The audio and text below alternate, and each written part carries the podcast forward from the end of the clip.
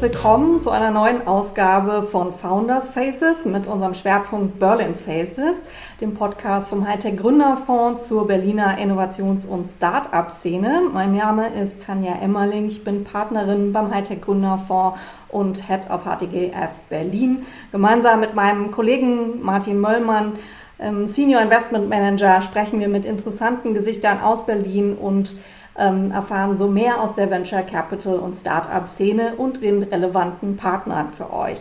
Heute ein ganz besonderer Gast, Alexander Reinhardt, Head of Public Affairs Germany von Airbus, ist heute bei mir. Also wir sprechen heute mit einem Großkonzern für Produkte der Luft- und Raumfahrt mit über 125.000 Mitarbeitern.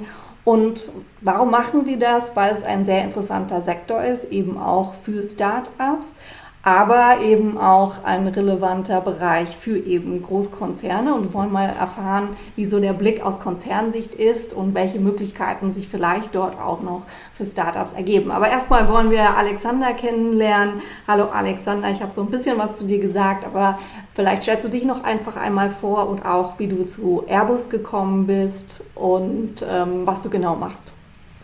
Ja, vielen Dank, das mache ich gerne. Ähm, ich bin äh, sozusagen der Politikchef von Airbus für Deutschland. Ähm, die Funktion hat einen komplizierten Titel, aber den erspare ich den Hörern hier an der Stelle. Ich kümmere mich also um die ganzen Kontakte zu den äh, Vertretern der Bundesregierung, zum Parlament und auch zu den Landesregierungen in Deutschland.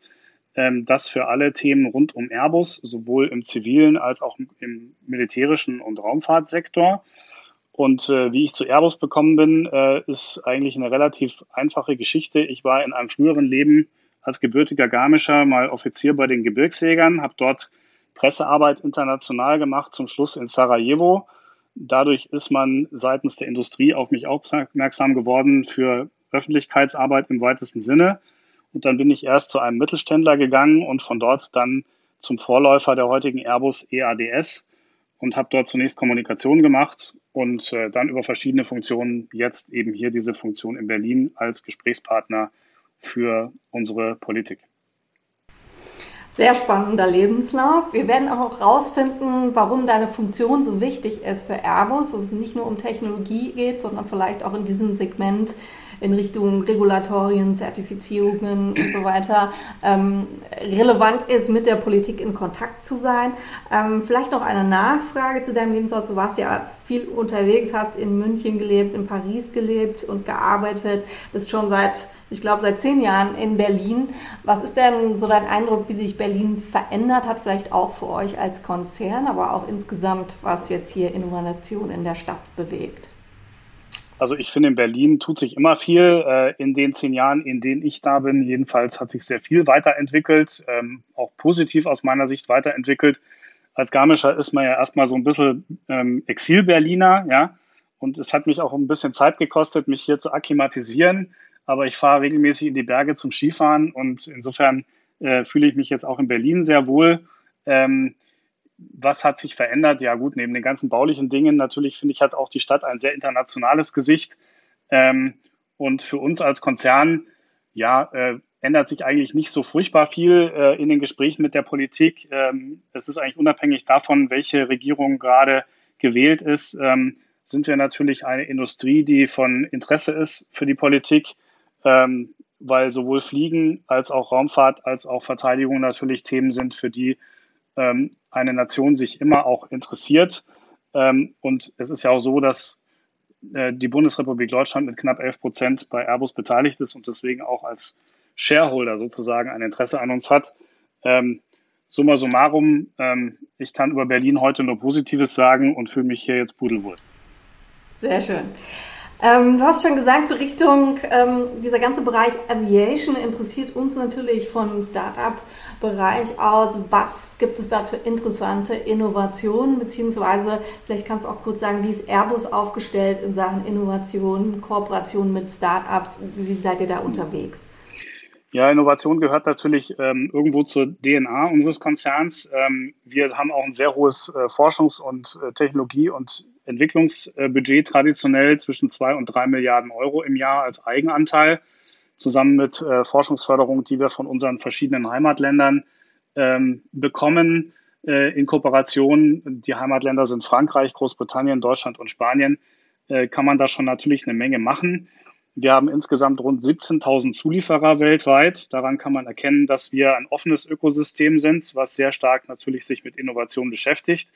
Und wir nutzen natürlich die kollektive Intelligenz, ähm, um für alle unsere drei Divisionen, also das heißt das kommerzielle Flugzeuggeschäft als größte Division, die Hubschraubersparte und unsere Verteidigungs- und Raumfahrtsparte, möglichst äh, viele Ergebnisse erzie zu erzielen. Da gibt es alle möglichen Ansätze, natürlich auch bei unseren ähm, sagen wir, Accelerators, wie wir die nennen, so Themen wie Crowdfunding und so, mal alles schon ausprobiert.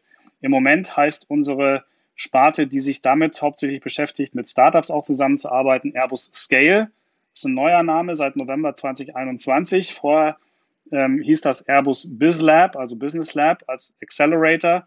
Wir kommen jetzt so ein bisschen weg von dieser reinen Accelerator- und Inkubator-Geschichte, weil das bei uns in der Industrie eben als Trend nicht mehr so ähm, State of the Art ist, sondern wir machen jetzt mehr ähm, es so, dass wir eben versuchen, ähm, mit äh, sowohl mit unserem Intrapreneurship, aber auch mit Startup-Partnerschaften das zusammenzuführen und zu diversifizieren, um quasi da kofinanzierte, rentable, eigenständige Unternehmen aufbauen zu können, die dann ähm, eher von uns mit einem internen Startup-Hosting betreut werden oder eben auch irgendwann professionell eingebunden werden als Second-Tier-Supplier, kann man sagen, also als äh, Lieferant in der zweiten Ebene. Meistens sind die Startups nicht First-Tier, also Großlieferant für uns, sondern dann eben, eben eher in der zweiten Ebene.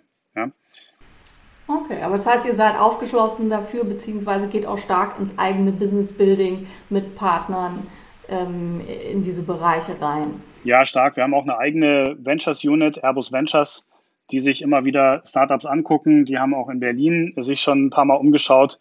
Ähm, ist jetzt, was Berlin betrifft, leider noch nichts Größeres draus entstanden, aber was nicht ist, kann ja immer noch mal werden.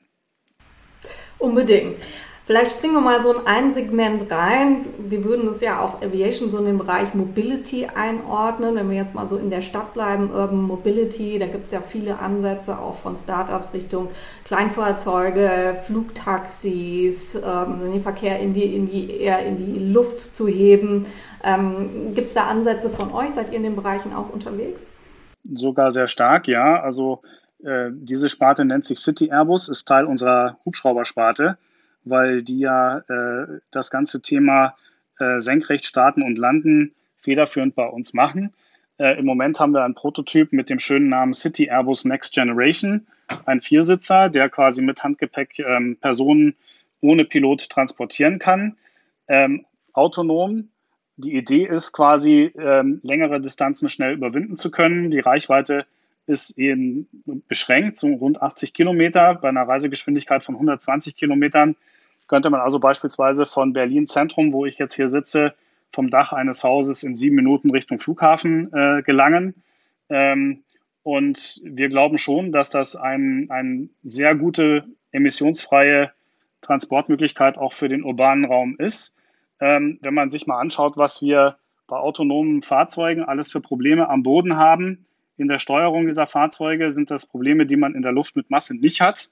Ähm, wir müssen natürlich gucken, dass der Luftraum äh, kontrolliert ist. Wir müssen gucken, dass wir mit diesen Geräten ähm, nicht über bebautes Gelände in der ersten Linie fliegen, sondern dann eben auch über Straßen und, ähm, und Wasserwege. Das ist die Idee. Wir glauben aber, dass das schon eine Zukunft hat und äh, quasi ein erfolgreiches Ergänzungsprodukt sein kann zu Taxis, Uber und so weiter. Ich finde es wahnsinnig spannend. Also ich kann, kann nicht warten, bis diese Zeit da ist, wo man das nutzen kann. Jetzt ist aber ja praktisch ein ganz neuer Ansatz für den Verkehr. Wie schwierig ist das jetzt mit den ganzen Regulatorien, mit den Genehmigungsverfahren, die man dafür braucht? Und ist es dann ein Vorteil, Konzern zu sein, weil ihr eben schon Erfahrungen habt damit? Oder ähm, wie würdet ihr wir, die Chancen dann von Start-ups im Wettbewerb oder auch in Kooperation mit euch sehen? Ja, Regulatorien gibt es natürlich jede Menge. Da sind wir aber schon relativ weit, ähm, auch mit der Bundesrepublik, auch mit anderen Ländern. Ist natürlich jetzt nicht überraschend, dass in manch anderen Ländern mehr erlaubt ist als in Deutschland. Aber auch in Deutschland haben wir ähm, noch mit der letzten Legislatur einige regulatorische Maßnahmen treffen können, die es uns ermöglichen, ähm, auch im deutschen Luftraum zu agieren. Ähm, das schwierige Thema ist natürlich dann, Produkte auch zu zertifizieren bei den beiden ähm, federführenden äh, Zulassungsbehörden der amerikanischen ähm, FAA und der europäischen EASA. Und hier ähm, sind die Zertifizierungsthemen natürlich sehr streng. Gibt es eine sogenannte Enhanced Category bei der EASA, die eben dann auch unbemannte ähm, äh, Flugtaxis äh, zulassen kann, die dann, wie gesagt, elektrisch und emissionsfrei fliegen. Bei diesen Zertifizierungsfragen sehen wir uns durchaus sehr im Vorteil als Konzern, weil wir natürlich enorme Erfahrung mitbringen bei Zulassungsprozessen in der Zertifizierung von Luftfahrzeugen, sei es im Hubschrauber oder auch im Flugzeugbereich. Denken Sie daran, dass wir jeden neuen äh, Teiltyp sozusagen auch unserer 320-Familie gesondert zertifizieren lassen müssen. Da sehen wir uns durchaus in einer guten Position. Ähm, vor allem wollen wir aber natürlich auch das Thema Management dieser Flugtaxisysteme ähm, federführend machen. Das heißt also quasi eine Plattform bieten, über die man solche Fluggeräte dann buchen kann. Ähm, und die Startups kommen natürlich da ins Spiel. Es gibt, glaube ich, inzwischen über 700 verschiedene Prototypen weltweit, ähm, wo die eben entsprechend ihre eigenen Fluggeräte mit einbringen in den Markt. Das heißt, wird ja nicht so sein, dass es dann nur ein Airbus City Airbus gibt, äh, sondern das wird so ähnlich sein, äh, wie wenn sie heute in Überbuchen, da kommt mal ein Toyota und mal ein Mercedes ähm, und mal ein VW. Und so wird das wahrscheinlich auch im äh, Flugtaxi-Verkehr sein, dass sie da verschiedene Typen haben. Und da ist es durchaus ähm, sehr wahrscheinlich, dass da auch eben Startup-Firmen ihre heutigen Prototypen in eine Serie überführen können. Hm, also es ist durchaus wichtig, dass Startups nicht nur sozusagen ans Produkt oder das Flugtaxi selber denken, sondern tatsächlich auch das Business Model, das ganze Management daraus vielleicht Optionen bietet. Genau. Okay. Wir haben schon ein paar, ähm, vielleicht dann noch ganz kurz, mhm. weil das äh, dazu äh, gehört zur Geschichte der City Airbus Next Gen, wie der Name schon sagt. Nächste Generation ist nicht unser erster Prototyp, sondern ist der bereits der dritte. Das heißt, wir haben also noch nichts serienreif, aber wir sind eben in der Testung von Prototypen auch schon relativ weit. Ne? Oh, cool. Ähm, vielleicht, wenn wir noch auf einen anderen Bereich gehen, so jetzt so ESG, Nachhaltigkeit ist ja für alle Unternehmen inzwischen auch sehr relevant geworden. Gerade wenn es jetzt um Aviation und so weiter geht, dann vielleicht noch mal relevanter. In welchen Bereichen seid ihr dort Richtung Nachhaltigkeit innovativ unterwegs? Vielleicht nicht nur Emissionen, vielleicht ja auch in der Produktion oder auch vielleicht Recycling ähm, ähm, älterer Modelle. Was, was sind dort wichtige Bereiche für euch? Ja, die ganze Kette natürlich. Also das äh, geht los mit der, mit der Produktion. Wir sind zwar heute bauen sehr gute Flugzeuge, aber unsere Produktionsmechanismen sind vergleichsweise veraltet. Das heißt, wir müssen dringend unsere Produktionsmechanismen modernisieren. Da sind wir mit äh, großer Energie dran. Das Ganze nennt sich äh, Digital Design and Manufacturing Systems, ähm, DDMS abgekürzt, wo wir also quasi auch unseren Produktionsprozess digitalisieren wollen. Wir haben eine erste ähm, robotische ähm, Endmontagelinie in Hamburg eröffnet äh, vor zwei Jahren, äh, an der wir jetzt testen, was wir da noch alles machen können. Äh, und auch da müssen wir natürlich sehen, dass wir möglichst waste-free, also ohne äh, irgendwelche Abfallprodukte zu äh, produzieren, den Produktionsprozess gestalten. Bei unseren Produkten ist es so, dass wir heute bereits 30 Prozent, naja, sagen wir 25 bis 30 Prozent je nach Typ, weniger Emissionsausstoß haben als noch bei der letzten Generation und auch bei der Generation, die heute mit Masse in der Luft ist. Ähm, das sind auch erhebliche Fortschritte, die wir da erzielt haben. Nun haben wir uns zum Ziel gesetzt, dass wir bis 2035 einen auf Wasserstoffantrieb basierenden Flieger in die Luft bringen wollen, bis ungefähr 100, 120 Passagiere Kurzstrecke. Kurzstrecke ist im Fliegen ungefähr 1800 nautische Meilen, also äh, sagen wir etwas über 3000 Kilometer, also alles, was mitteleuropäisch erreichbar wäre von Deutschland. Diese Flugzeuge haben natürlich dann eine völlig andere Architektur, vor allem auch wegen der Antriebs Antriebstechnologie, weil wir dann mit grünem Wasserstoff fliegen wollen. Betonung liegt auf grün. Das heißt, da sind wir auch in engem Kontakt mit der Politik, dass wir entsprechend genügend grünen Wasserstoff produzieren und auch die Infrastruktur dazu rechtzeitig hergestellt wird. Wir sind zuversichtlich, dass wir ein solches Flugzeug bis 2035 erfolgreich ähm, marktreif kriegen. Wow, das klingt sehr ambitioniert. Das heißt auch, dass ihr euch ja praktisch in völlig neuen Märkten oder auch komplett neuen Produktansätzen bewegt. Habt ihr Glaubt ihr, dass es ähm, vielleicht Startups geben wird, die da disruptiv reingehen können in diesen Markt? Oder sagt ihr eigentlich, nein, dafür braucht es trotzdem so viel Vorerfahrung, ähm, dass man da als Konzern besser aufgestellt ist? Ja, also wenn ich mir die Geschichte von Airbus im kommerziellen Geschäft anschaue, dann hat es uns äh, 25 Jahre plus gekostet, um am Markt, sagen wir mal, vergleichsweise aufgestellt zu sein wie Boeing. Ähm, die Idee von Airbus war ja, dass es ein europäisches Pendant geben soll zu Boeing und klar war, dass die nationalen Firmen, die es gab in Europa zur Zeit von Gründung von Airbus, zu klein waren, national. Ja? Also man braucht die kritische Größe, um auf Augenhöhe mit einem e-, etablierten Player wie Boeing ähm, diese Produkte nicht ja nur produzieren zu können, sondern in Serie produzieren zu können und vor allem auch im In-Service-Support ähm, hochzuhalten. Die Flotte muss zwischen 98 und 99 Prozent Verfügbarkeit haben. Das heißt also, wir dürfen uns nur wenig Ausfälle leisten und wir müssen vor allem bei Ausfällen sehr schnell die Flugzeuge wieder warten und in die Luft bringen können, weil das ja sonst alles, sagen wir mal, das ist diese berühmte AOG, Airtime on äh, der Aircraft on Ground, die müssen wir möglichst nah bei Null halten, weil sonst lohnt sich das Geschäft für die Airlines nicht. Ähm, kann das auch ein Startup? Ich will nicht sagen nein, aber das kommt nicht über Nacht, sondern Startups können eben bei den Technologieweiterentwicklungen, von denen ich vorhin sprach, erhebliche Beiträge leisten. Ähm, wenn wir uns jetzt den dritten potenziellen Player anschauen, es gibt noch ein paar etablierte kleinere wie Embraer in Brasilien, aber die Chinesen, die im Moment natürlich auch mit großem Druck versuchen, in dieser Branche Fuß zu fassen, ähm, dann haben die natürlich ja um ein Vielfaches mehr Ingenieure, die sie in dieses Thema reinstecken können. Trotzdem ähm, werden sie noch rund zehn Jahre brauchen, bis sie, was die Verfügbarkeitsrate ihrer Flugzeuge anbetrifft, konkurrenzfähig sein werden mit Airbus und Boeing.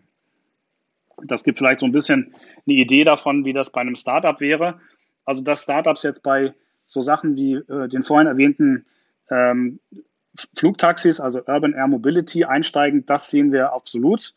Ähm, man soll auch nie, nie sagen, aber aus so einem Startup würde für einen Flugzeugproduzenten kommerzieller Bauart immer erstmal auch ein größeres Unternehmen werden, bevor die, sagen wir mal, in größerer Zahl Flugzeuge produzieren könnten. Hm, ja, also die kritische Größe muss erreichbar sein, sonst ja. wird es sicherlich schwierig. Ähm, wichtiges Thema, was ja auch ähm, äh, mit dieser Schlagzeile über Elon Musk Starlink Project ähm, rauskam, ist IT-Security und ähm, wie leicht beispielsweise ähm, bei Elon Musk durch so ein ganz einfaches Device gehackt wurde. Ähm, was sind für euch relevante Bereiche, das heißt, wo es in IT-Security oder auch im Softwarebereich mehr getan werden muss? Also da müssen wir natürlich höchste Standards erfüllen, ähm, weil das Thema Industriespionage einerseits, aber auch das Thema militärische Sicherheit andererseits bei uns äh, sehr hoch steht. Überhaupt Sicherheit für uns natürlich das Thema ist, was über allem anderen steht. Ähm, wir haben deswegen ein sehr starkes äh, IT-Management. Ähm, und das muss man ja jetzt unterscheiden, ob es darum geht, Information Management zu machen oder eben Sicherung der eigenen Daten. Wir haben auch mehrere tausend Angriffe im Jahr auf unser Unternehmen, wie viele andere auch. Wir haben einen eigenen Bereich für Cybersecurity, der nichts anderes tut, als sich sowohl im kommerziellen als auch im militärischen Bereich um die Sicherheit unserer eigenen Systeme zu kümmern. Diese Lösungen bieten wir teilweise auch dann am Markt an für kommerzielle oder auch militärische Nutzung. Auch hier gilt natürlich, dass es immer wieder interessante Start-up-Firmen gibt, die in einem bestimmten Bereich sehr gute Lösungen anbieten und mit denen wir dann wahlweise kooperieren oder teilweise sogar sie irgendwann übernehmen. Wir haben jetzt gerade sind oder sind im Prozess, eine äh, Firma mit rund 40 Mitarbeitern aus Deutschland zu integrieren in diesen Bereich Cybersecurity. Das kommt dann schon immer wieder vor. Aber es ist klar, dass die Art und Weise, wie Software entworfen und entwickelt wird, sich einfach rasant weiterentwickelt. Und äh, denken Sie an integrierte Cockpits auf der einen Seite, ja, die ja auch sicher sein müssen, ähm, oder eben an unsere ganzen militärischen Applikationen, das heißt, ähm, die Entwicklung von digitalen Fähigkeiten und neuer Software nimmt einen extrem hohen Stellenwert ein bei Airbus und da arbeiten wir auch mit vielen äh, Partnerfirmen zusammen und gucken uns auch an, was Startups in diesem Bereich machen. Also da gute Chancen mit euch in Kontakt zu kommen. Sehr schön. Äh, wenn wir mal so ein bisschen auf die Krise jetzt gucken, da geht es ja auch viel darum, es wird weniger geflogen, die Leute gehen weniger in Urlaub, die Airlines haben Probleme. Wie, wie bewertet ihr jetzt die Stimmung für die nächsten so drei bis fünf Jahre für eure Industrie und was heißt das dann auch für eure Entwicklungen, die ihr intern macht? Ja, man kann sagen, Crisis is the new normal. Ne? Also ähm, die, die Corona-Krise war die schwerste Krise, in die Airbus seit Gründung vor 50 Jahren oder inzwischen über 50 Jahren, 2019 war unser 50-jähriges Jubiläum, äh, jemals gekommen ist. Wir mussten europaweit äh, über 12.000 Positionen abbauen äh, zu Beginn der Corona-Krise, weil die Produktion komplett eingebrochen ist. Wir hatten also einen Einbruch von über 40 Prozent in der Produktion. Ähm, wenn man sich anschaut, wie viele Mitarbeiter wir im kommerziellen Bereich äh, haben, hätte 40 Prozent übersetzt 40.000 Abbau von Personal bedeutet. Wir haben 12.000 abgebaut, also das war noch vergleichsweise ähm, niedrig. Weil wir aber auch nicht wussten, wie lange die Krise dauert, fehlen uns diese Leute jetzt. Das heißt, die Krise, was die Pandemie betrifft, ist äh, interessanterweise bis auf China, wo im Moment ja die ganzen Lockdowns greifen, die waren eigentlich die ersten, die nach der Krise wieder geflogen sind und jetzt äh, sind sie selber äh, sehr stark betroffen. Äh, geht der Flugbetrieb ja wieder sehr stark nach oben. Wir sind heute wieder bei fast 85 Prozent gegenüber dem Vorkrisenniveau in 2019, was den Flugverkehr weltweit betrifft. Ähm, eine, eine vollständige Erholung erwarten wir aber nicht vor 2025. Also wir glauben, dass sich das noch lange hinzieht. Man sieht ja selber, was es für Probleme jetzt gibt bei den Airlines, vor allem aber an den Flughäfen. Das heißt, alles Personal, was die auch ausgestellt haben, kriegen sie ohne weiteres nicht zurück. Gleiches Problem haben wir auch. Und insofern ist das Wachstum eben dadurch beschränkt, ähm, dass vielleicht die Pandemie als beherrschbarer jetzt wahrgenommen wird, aber eben ähm, die Menschen nicht da sind, um entsprechend die Nachfrage zu befriedigen. Man darf nicht vergessen, wie viele andere Probleme es gibt. Also das heißt, Probleme bei Lieferanten, die auch natürlich runterfahren mussten. Ich habe es vorhin gesagt, 17.000 Lieferanten haben wir weltweit. Jeder Einzelne ist wichtig. Wenn eine Schraube nicht kommt, hebt unser Flugzeug nicht ab. Ähm, und äh, das heißt, ähm, der Angriff, Angriffskrieg von Russland, dieser völkerrechtswidrige Angriff auf die Ukraine, einerseits hohe Energiepreise, Inflationsdruck und so, das trifft uns natürlich alles, genauso wie alle anderen auch. Und wir haben die Unsicherheiten, die alle betreffen, ähm, als Herausforderung für die gesamte Branche. Übrigens haben wir schon weit vor den Themen Flugscham und so weiter angefangen, eben uns zu überlegen, wie wir möglichst effizient unsere Flugzeuge bauen können, dass sie ähm, deutlich weniger CO2-Ausstoß haben. Ähm, und ich will das gar nicht verhehlen. Das machen wir nicht primär nur, um ökologisch zu sein, sondern auch um ökonomisch zu sein. Denn für unsere Airlines ist wichtig, dass sie mit weniger Kerosin abheben können.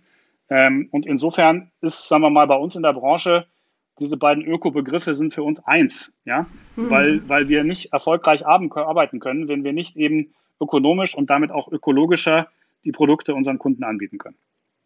Das wächst weiter zusammen und es ist halt nicht nur das eigene Unternehmen, was zählt, sondern auch das ganze Ökosystem rundherum. Ne? Also Stichwort äh, Flughäfen, Mitarbeiter, Lieferketten, was dort mit reinträgt. Genau. Wenn wir über 2025 nochmal hinausschauen, die nächsten 10, 20 Jahre eher, wo seht ihr da die große Disruption, die in diesen Markt kommen wird?